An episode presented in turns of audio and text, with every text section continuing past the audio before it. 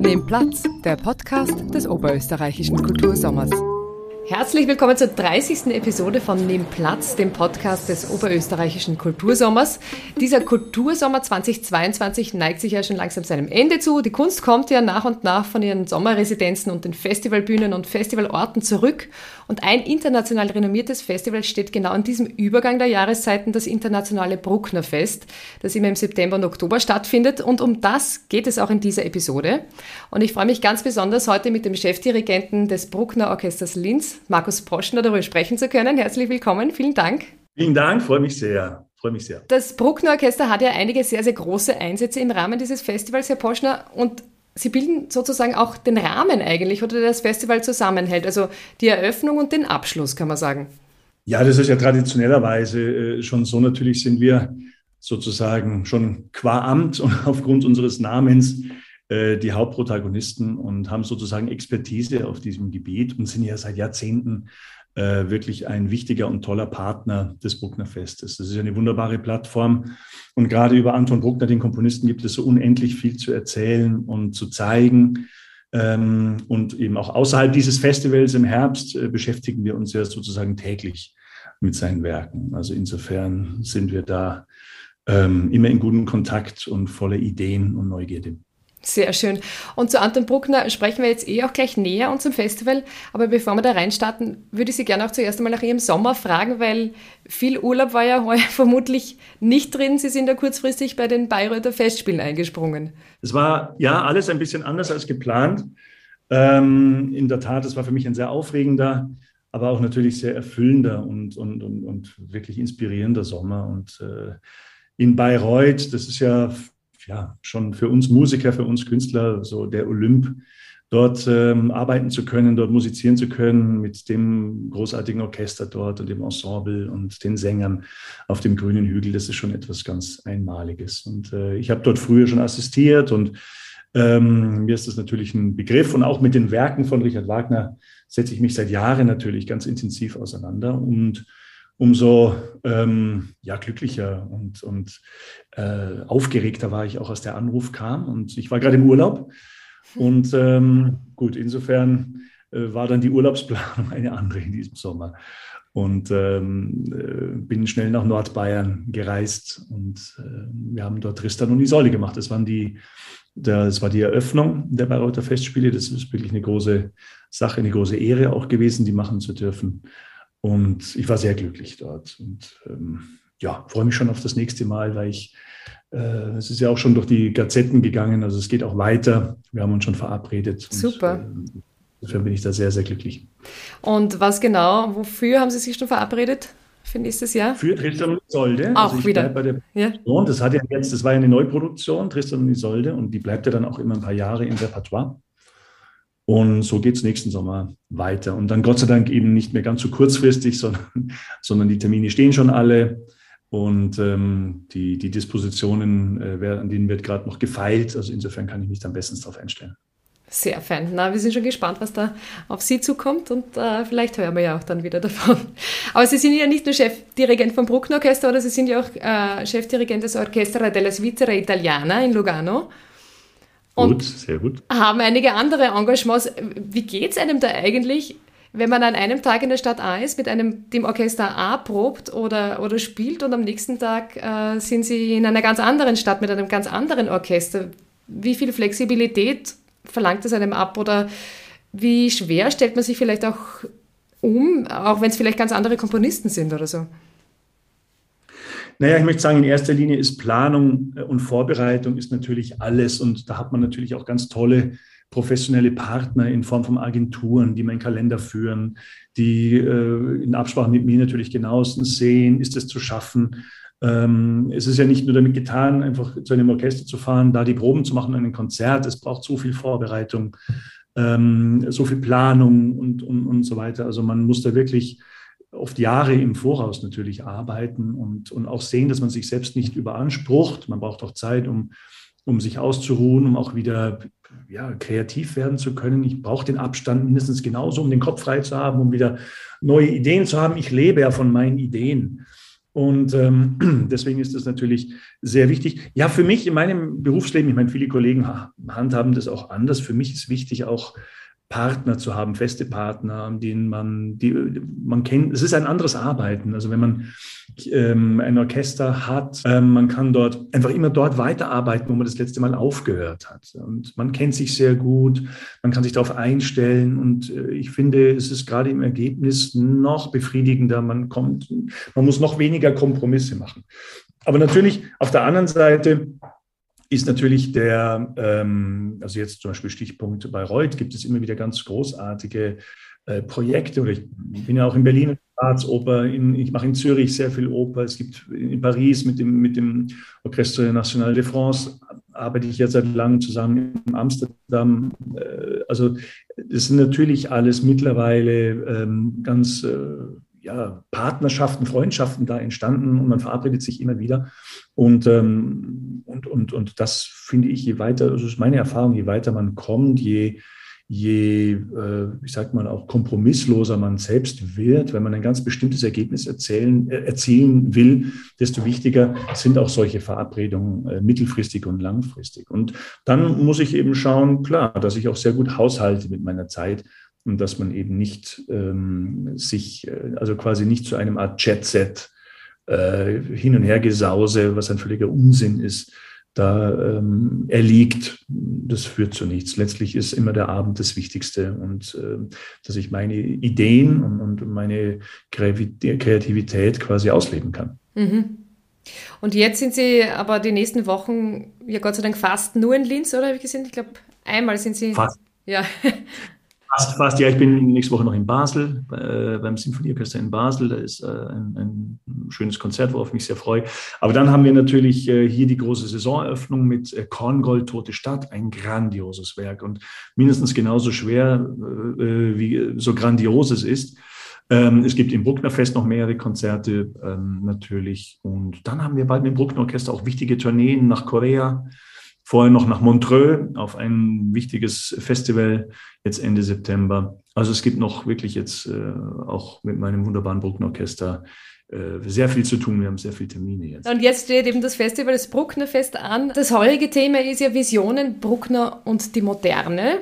Und ich finde, äh, das, das Plakat ist auch extrem schön gelungen, finde ich. Also die große Kugel Bruckner nehme ich einmal an, die sich öffnet und sehr, sehr viele kleine, bunte, größere und kleine Kugeln freilässt, ähm, die in ihr geschlummert haben vielleicht. Äh, wie, wie äußert sich denn dieses, dieses Thema in den Konzerten auch?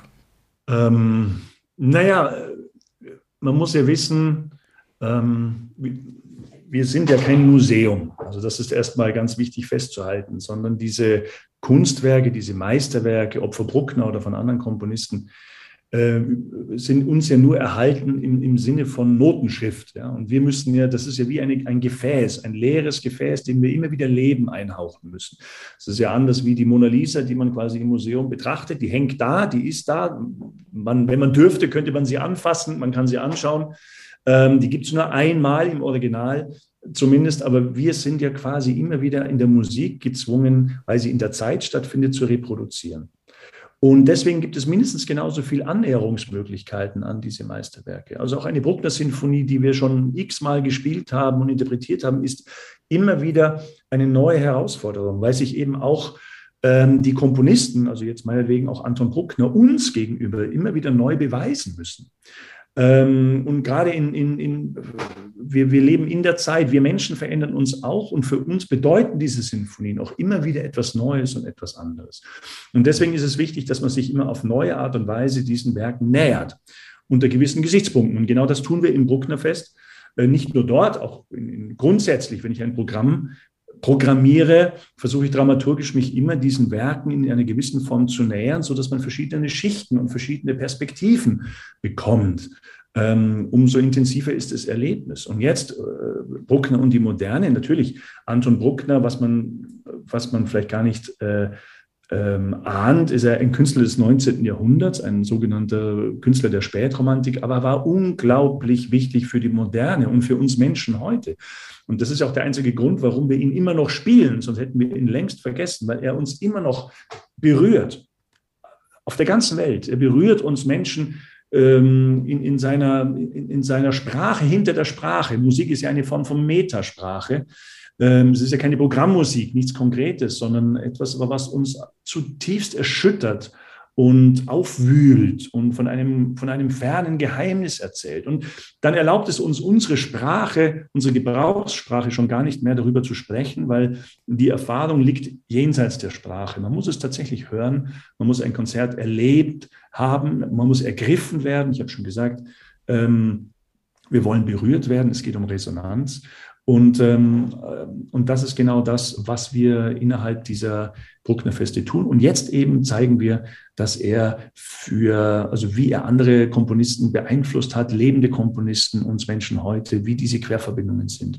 Und das ist ein sehr, sehr aufregendes äh, Unterfangen. Das kann ich mir sehr gut vorstellen. Ja, und wie, wie sind eigentlich diese äh, Querverweise? Wie hat er denn seine musikalischen Nachfahren beeinflusst? Was, was gibt es da einen roten Faden vielleicht? Wo man sagt, das ist eindeutig dank Bruckner, dass der oder jener Komponist in dieser oder jener Weise schreibt äh, oder Musik macht. Also das Beeinflussen an sich liegt ja nicht in seiner Macht. Ja? Also er ist ja quasi auch schon lange tot, sein, seine Hinterlassenschaft hat viele seiner Nachfolger inspiriert und das auf die ganz unterschiedlichste Art und Weise. Also weil auch sein Werk so vielschichtig ist. Es gibt natürlich diese musikalischen Parameter wie, wie Harmonik, Form, ähm, Instrumentation, Klang, ähm, alle ästhetischen Begriffe und äh, zum Beispiel solche Komponisten wie Messiaen oder auch wie Ligeti äh, ist Ihnen vielleicht ein Begriff, also alles äh, äh Figuren des 20. Jahrhunderts, nicht zuletzt auch Stravinsky und so weiter oder auch Penderecki. Wir haben gerade ein Programm gespielt vorgestern ähm, äh, da haben wir Bruckner mit Penderecki kombiniert. All die berufen sich sehr aktiv auf den Bruckner und sagen, ja, seine, seine Art, Musik zu hören, seine Art, äh, Musik zu arbeiten und zu entstehen zu lassen, war für uns eine große Quelle der Inspiration. Und, ähm, und das geschieht auf den unterschiedlichsten Arten und Weisen. Das kann man schwer zusammenfassen, weil man, äh, ja, weil letztlich, klar, ähm, sind nachfolgende Komponisten, lebende Komponisten ja keine, wir sind immer nur Nachschaffende. Also das ist, es gibt kaum in der Kunst Personen und, und Künstler, die quasi aus sich heraus genuin etwas von Null auf geschafft haben. Alle stehen wir irgendwie, ob wir wollen oder nicht. Manchmal wehren wir uns ja auch dagegen, aber ganz fest auf dem Boden der Tradition. Mhm. Also sogar solche Genies wie Beethoven, steht auf dem Fundament der Wiener Klassik. Und ich meine, vielleicht gibt es allerhöchstens, der mir da einfiel, ist wirklich Johann Sebastian Bach, der wie so ein Komet auf die Erde, ein Meteorit auf die Erde gefallen ist und dort plötzlich mit Dingen beginnt, die, die, die vorher noch niemand gewagt hat. Und ein, ein weiterer berühmter Meteorit wäre sicherlich Wolfgang Amadeus Mozart. Ja. Wobei auch das war in Haydn, in, in, in, in den Bach-Söhnen und selbst in Johann Sebastian Bach schon irgendwie da. Aber er hat die, die, die, die Dinge neu zusammengesetzt, mhm. neu entwickelt, weiterentwickelt. Und genau das haben im Prinzip auch viele Nachschaffende gemacht in der Zeit nach Anton Bruckner. Sie, sie wurden inspiriert, angeregt, die Dinge neu zusammenzusetzen. Und ähm, auch wenn sie die, die zwölf Töne, die wir in der Musik ja nur haben, nicht an sich neu erfunden haben, aber ähm, Bruckner hat in uns eine Seite zum Schwingen gebracht, wie es tatsächlich vor ihm kaum jemand äh, geschafft hat, obwohl er so sich selbst so unglaublich äh, berufen hat auf die Tradition. Ich würde jetzt da eigentlich gerne eine Frage vorziehen, die ich gerne nachgestellt hätte, ähm, weil Sie gesagt haben, Bach hat Dinge gemacht, die vorher noch nicht da waren, Mozart genauso, Bruckner genauso. Ich glaube, Nikolaus Anoncourt hat ihn ja auch einmal als Meteoriten bezeichnet, oder? Ähm, aber im Endeffekt. Ich war so einig. Meteoriten bezeichnet. Ja, ja. okay, sehr, sehr gut. Aber es ist, man müsste wirklich, man kann es tatsächlich auf mehrere Leute ja. anwenden, aber nicht so viele. Also es gibt ja. wenige, die wirklich so aus sich heraus geschafft haben. Ja, ist ein schönes Bild eigentlich. Und alle haben sozusagen aus derselben Farbpalette wieder einfach neue Nuancen gemischt oder ein neues Bild gemalt. Ähm, hängt das auch immer sehr, sehr stark mit der Zeit zusammen, in der Sie leben? Ja, selbstverständlich. Wir sind, ich glaube, wir können gar nicht anders oder jeder, der das Gegenteil behauptet, der lügt, würde ich jetzt äh, mal sagen, weil so, sowohl im positiven wie im negativen verhalten sie sich immer zu ihrem Umfeld. Selbst wenn sie auf die berühmte einsame Insel ziehen wollten, ist das ja nur eine Reaktion auf ihr Umfeld, ja, eine, eine Negation. Äh, selbst wenn sie ein nihilistisches Leben führen, reagieren sie auf ihre eigene Biografie. Also es ist gar nicht, ich glaube, deswegen ist ja Kunst und Kultur ganz allgemein ja immer ein Spiegel unserer selbst. Also wir können nicht anders. Äh, ähm, selbstverständlich hängt das ganz eng zusammen. Und man kann sogar noch weitergehen und sagen, deswegen ist Kultur und, Kunst auch immer politisch. Also wir bewegen uns in einem öffentlichen Raum. Es ist eine Art, ich, ich sage manchmal, eine Art Fabrik ohne Schornstein. Also etwas, was, was wir selbst ähm, zerkleinern, wo wir uns selbst bespiegeln, hinterfragen. Also der Sinn von, also wenn, wenn man das überhaupt, um Gottes Willen, das wird sehr philosophisch, also wenn man dieses Thema überhaupt anreißen will, äh, von, von Kultur ist die Befragung, also Fragen zu stellen und nicht Antworten zu finden, nein, sondern Fragen aufzuwerfen. Das ist das Aller, Aller, Allerwichtigste und wir sind nie frei von einem gewissen gesellschaftlichen Kontext. Sie haben jetzt äh, gerade auch vorher gesagt, äh, Kunst und Kultur ist ein Spiegel und das Bild finde ich insofern spannend, dass also auch Herr Landeshauptmann Thomas Stelzer bei seiner Eröffnungsrede beim Bruckner Fest gesagt hat. Also er hat gesagt, Kultur muss gerade in schwierigen Zeiten umso mehr da sein. Was ich ein bisschen in diesem Spannungsfeld sehe, auch Rico Gulder hat gesagt, Musik oder Kunst, Kultur ist Lebenselixier. Andererseits ist es ganz offensichtlich nicht systemrelevant gewesen in den letzten zwei Jahren. Wie fühlt man sich dann eigentlich, wenn man ein Brucknerfest eröffnet, das unglaublich großartige Künstlerinnen und Künstler featuret, äh, großartige Komponisten spielt und die Politik hat sozusagen das Sagen bei der Eröffnung? Ja, ich glaube, es ist schon ein, ein, gemeinsames, ein gemeinsames Auftreten. Ähm, als solches war es schon gedacht. Also ich empfinde mich jetzt schon auch als Teil dieser Eröffnung, wenn wir auch erst abends dann stattgefunden haben und nicht äh, am Vormittag. Ähm, ja, ich meine, Sie haben recht. Ich meine, diese, diese Debatte der Systemrelevanz war peinlich. Ähm, fand ich, ich finde ganz wichtig, und ich habe immer auch gesagt, äh, das sage ich jetzt auch nichts Neues, denn ich habe es auch öffentlich schon gesagt, wir sind humanrelevant. Also Kultur gehört zu unserem Leben dazu, gerade weil es uns überhaupt erst zur Gesellschaft macht. Es ist der Klebstoff zwischen uns. Äh, und, und ich meine, wir dürfen uns als Gesellschaft und vor allen Dingen als eine Debattengesellschaft, die wir ja als Demokratie sind, wo verschiedene Meinungen gelten dürfen, pro und contra, dürfen wir uns niemals äh, zu fein sein, auch die, die schwierigen Themen zu diskutieren, die unfrischen, die, die angefaulten, die unappetitlichen Themen. Das gehört auch zu einer Kultur dazu. Man muss sich irgendwie damit immer auseinandersetzen. Und ich, sage immer, ähm, wenn dann so die, die, die Bedenkenträger, die üblichen, quasi all diese, diese Bedenken in ihre amoralische Mülltonne äh, schmeißen, dann wird es immer gefährlich, weil dann kommen die ganzen Gaulands und Beidels und Kickels und Straches wieder daher und holen diesen Müll raus und basteln schön ihre Trompeten draus. Und das ist eben auch die Sache. Das ist dies, also wir sind als Kultur- und Kunstschaffende, sind wir so etwas auch wie eine ethische Raumpflege.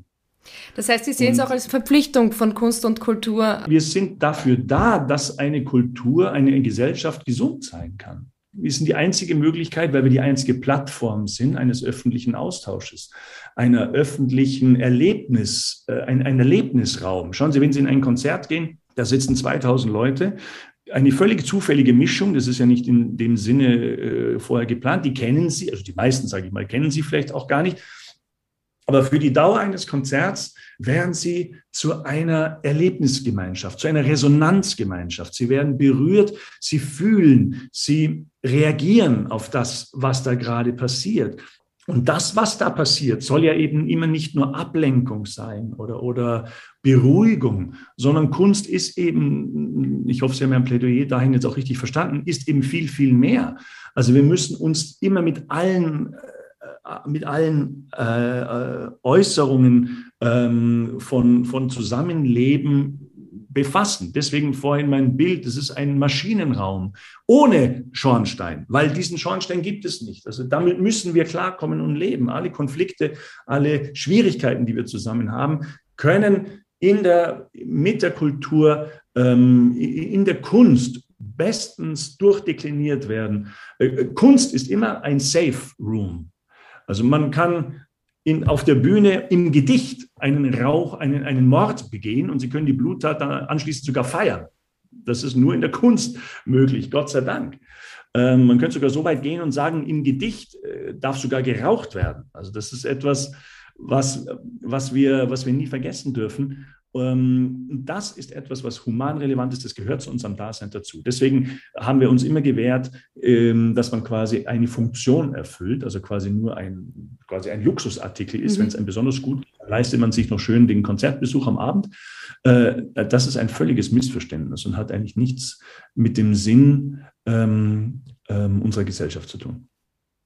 Es ist ja, wunderschön eigentlich auch, dass es auch nach wie vor zum Glück so, so viele Menschen wie sie gibt, die einfach das auch leben, das auch so verstehen und das auch derart aktiv betreiben eigentlich in dieser Form. Ich glaube, unsere Aufgabe ist es schon, aus diesem Tempel, Konzertsaal oder Theater auch herauszugehen. Also das ist schon ganz wichtig. Also wir dürfen kein elitäres Dasein führen. Ich meine, ein Konzert ist ein gelerntes Verhalten. Das stammt aus dem 19. Jahrhundert. Das ist eine bürgerliche Konvention. Wunderbar.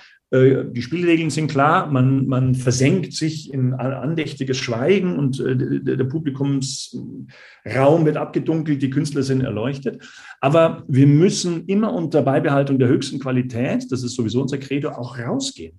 Wir müssen zu allen Schichten gehen, in die Schulen reingehen. Äh, wir müssen ins Freie rausgehen. Wir haben letztes oder vor zwei Jahren ähm, ein großes, oder war es letztes Jahr, um Himmels Willen, die Zeit eilt, deswegen weiß ich gar nicht, ein großes Open Air, ähm, äh, eine große Open Air Tournee, Tour durch Oberösterreich gehabt mit dem Bruckner Orchester.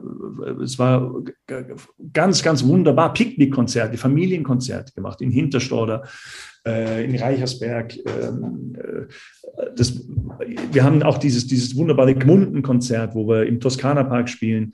Ähm, also wir müssen ganz aktiv unsere Rolle interpretieren ähm, und nicht nur 19.30 oder 20 Uhr abends im Theater, sondern wir wollen Bestandteil sein ähm, der Gesellschaft und, und, und als solche. Und das ist sicherlich auch neu. Da sind auch der Fantasie keine Grenzen gesetzt und wir müssen das immer wieder neu denken und neu planen und, und mit Inhalten füllen. Der erste große und schöne Schritt sind ja auch diese ganzen Sommerfestivals eigentlich, die ja nicht nur in Oberösterreich stattfinden, sondern überall in Österreich, wo ja auch die Orchester, wo große Ensembles raus in Urlaubsorte äh, fahren, um dort zu musizieren, um dort mehr Menschen anzusprechen. Das ist ja ähm, ein sehr wichtiger Bestandteil, auch ein sehr wichtiger Schritt wahrscheinlich auf diesem Weg. Sehr fein. Vielen herzlichen Dank, Markus Polschner, für dieses unglaublich spannende Gespräch. Wir wünschen Ihnen auf jeden Fall noch sehr viel Spaß, sehr viel berührende Momente und sehr viele großartige künstlerische Momente jetzt im Brucknerfest. Das dauert ja noch bis zum 11. Oktober. Vielen herzlichen Dank für das Gespräch. Dankeschön. Danke Ihnen. Super.